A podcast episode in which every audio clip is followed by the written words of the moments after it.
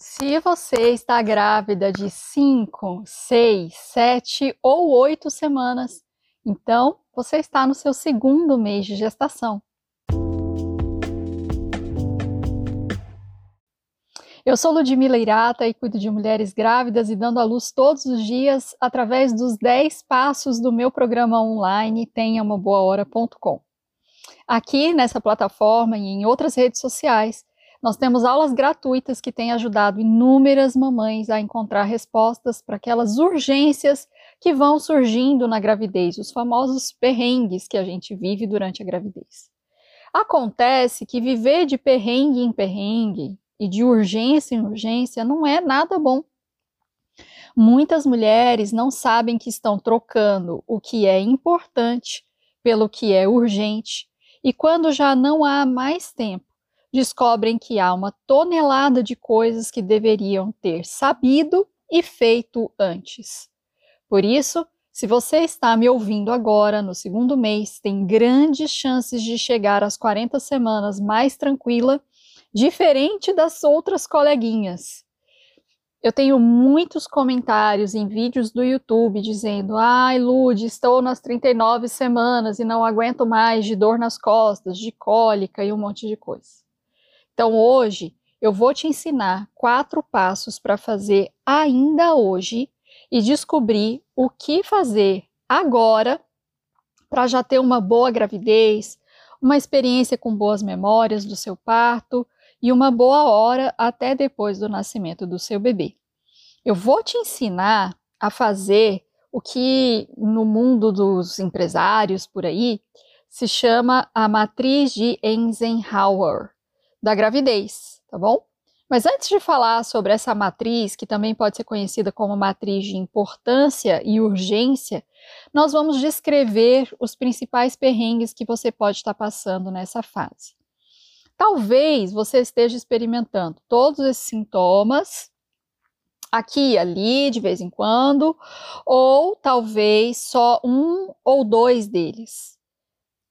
Com sorte, você não está experimentando nenhum e eu fico muito feliz por isso, mas é raro.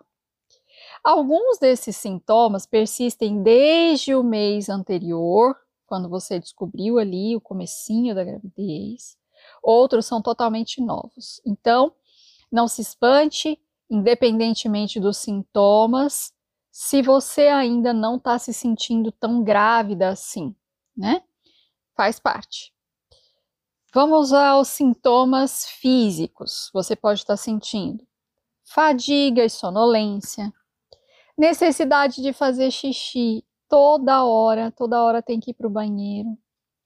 Pode estar sentindo os enjoos, né, a náusea, pode estar com vômitos ou sem vômitos, ou pode estar também com aquela salivação abundante que é chamado de pitialismo pode estar tá sentindo prisão de ventre, né? É, a famosa constipação, não está conseguindo fazer cocô como fazia antes, ou se já tinha prisão de ventre, talvez esteja pior ainda. Pode estar tá com azia, má digestão, flatulência, isto é, muitos gases, e até aquele endurecimento, assim, você percebe que a barriga está entumecida, endurecidinha, né, no, no abdômen. Pode estar tá com aversão a algumas comidas e também experimentando desejo por algumas outras. E pode estar experimentando alterações nas mamas, como plenitude. O que, que significa isso, né? Nossa, parece que eu sinto agora que eu tenho peito. Peso, dor quando é tocada nessa região. Vai abraçar uma amiga, vai abraçar o parceiro, vai abraçar uma parente, contou que tá grávida e todo mundo tá te abraçando e você tá assim, ai gente, não me abraça, por favor.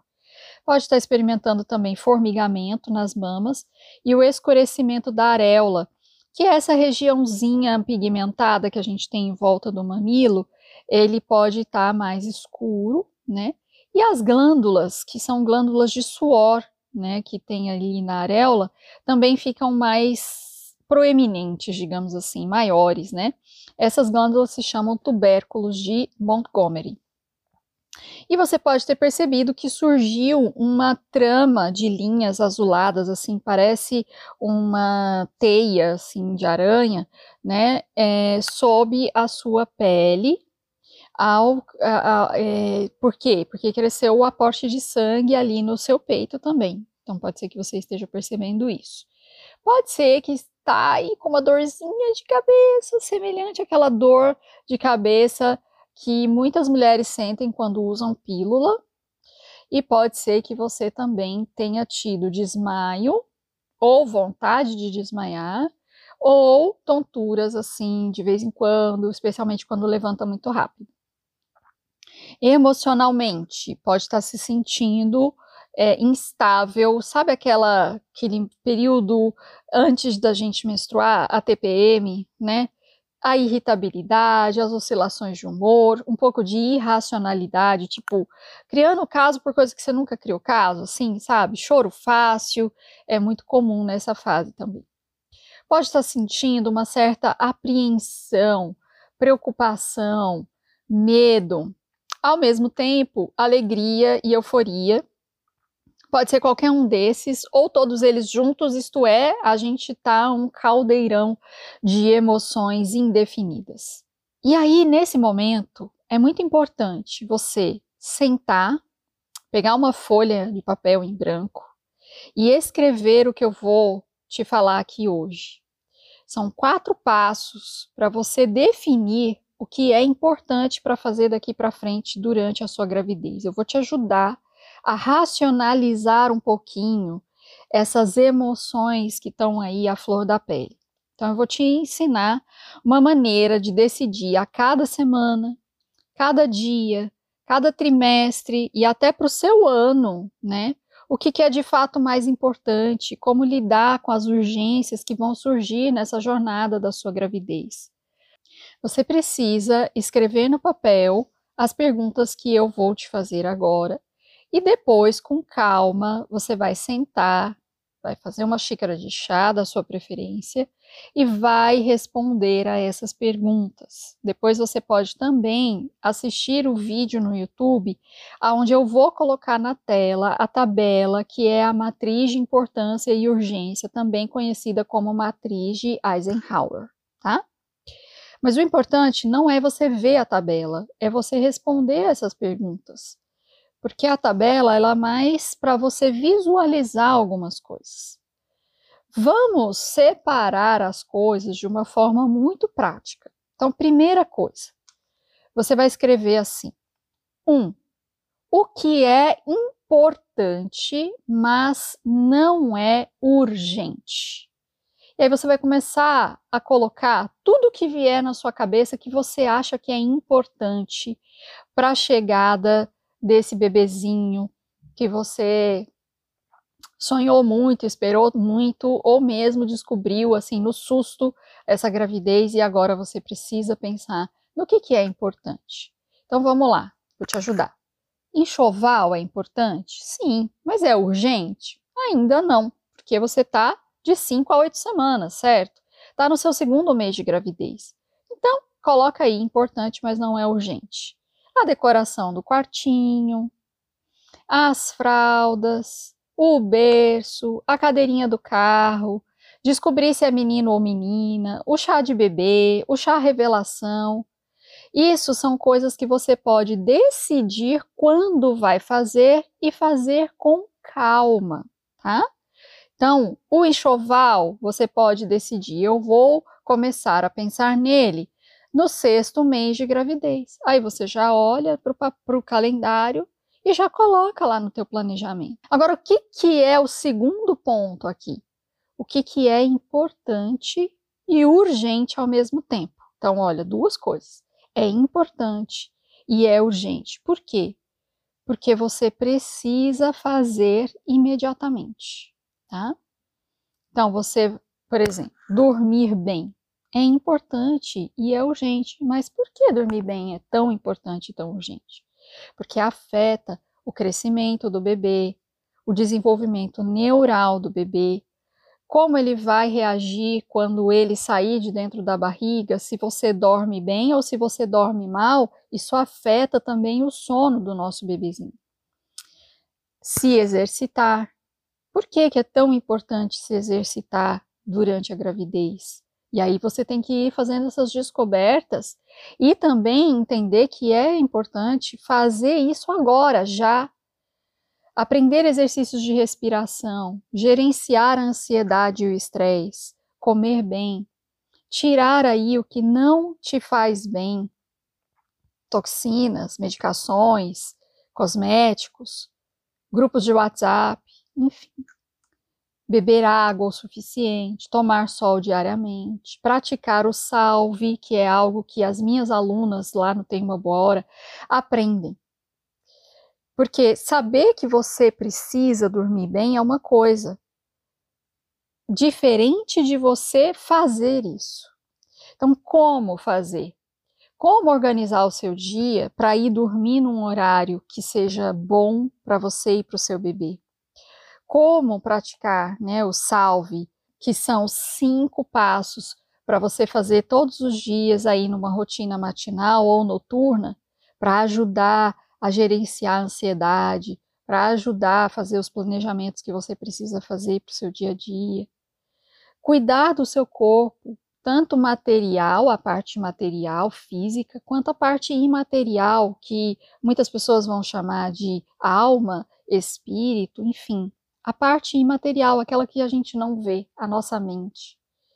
Por isso, eu te convido a terminar de ouvir aqui esse podcast e acessar o link tenhaumaboahora.com para conhecer as 10 práticas para ter uma boa hora todos os dias. Porque isso é, de fato, importante e urgente. Aquilo que é importante e urgente, a gente faz imediatamente. Agora, ponto 3. Aquilo que é urgente, mas não é importante, e para isso você pode pedir ajuda. Tudo aquilo que você vê que está pulando assim na sua frente, mas que você consegue delegar, você consegue pedir para o seu parceiro, para sua irmã que mora perto de você, para tua cunhada que, que se ofereceu, falou: olha, qualquer coisa eu posso te ajudar, para tua mãe, para tua sogra, para uma amiga. São coisas que você pode delegar. Por exemplo, planejados chás, chás de bebê, o chá revelação.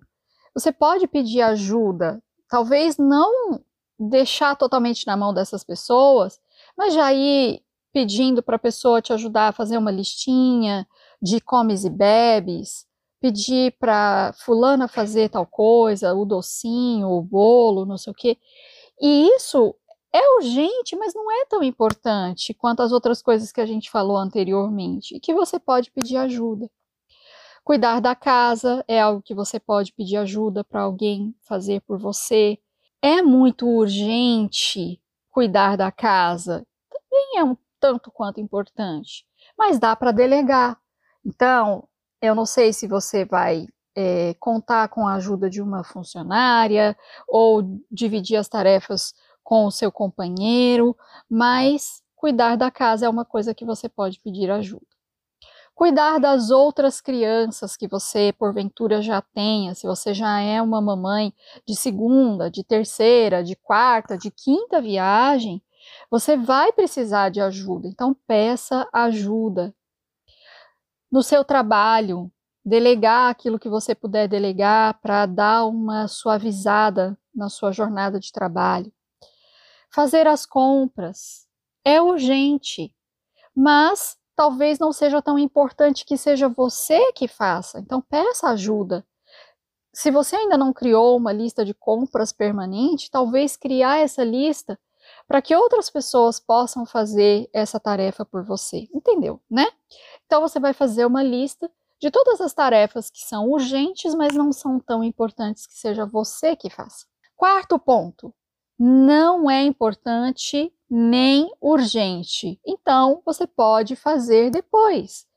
Então, se você estiver planejando o seu dia, coloca essas coisas que não são importantes nem tão urgentes para fazer mais tarde no seu dia. Se você está planejando o teu mês, coloca isso para o final, para o momento em que você já sabe que já vai estar tá com menos gás e tal. Se é na gravidez, não é tão importante assim, né? Nem tão urgente assim, deixa mais para o final da gravidez. Então, por exemplo, rolar o feed da rede vizinha, andar pelas ruas vendo vitrines, vendo aquelas roupinhas, vendo os protetores de berço, as banheiras, andar folheando as revistas, né, de decoração de quartinho, buscar inspirações no Pinterest, assistir um seriado, maratonar o canal da Ludidoula, né, o meu canal lá no YouTube, não é tão importante nem tão urgente. Então você pode planejar para fazer mais tarde. Por hoje é isso que eu queria conversar com você. Eu espero que você tenha gostado das ideias que eu compartilhei aqui. Se você gostou, eu acho que você pode me procurar nas outras redes sociais. E assim a gente vai poder manter um contato mais próximo e você vai conseguir ver quem eu sou. Minha cara tá por aí em vários lugares, no YouTube, no Instagram. E eu espero que tenha te ajudado. Se você quiser conversar um pouco mais para conhecer o meu trabalho, também fico à disposição. Só me encontrar, né, Ludidoula.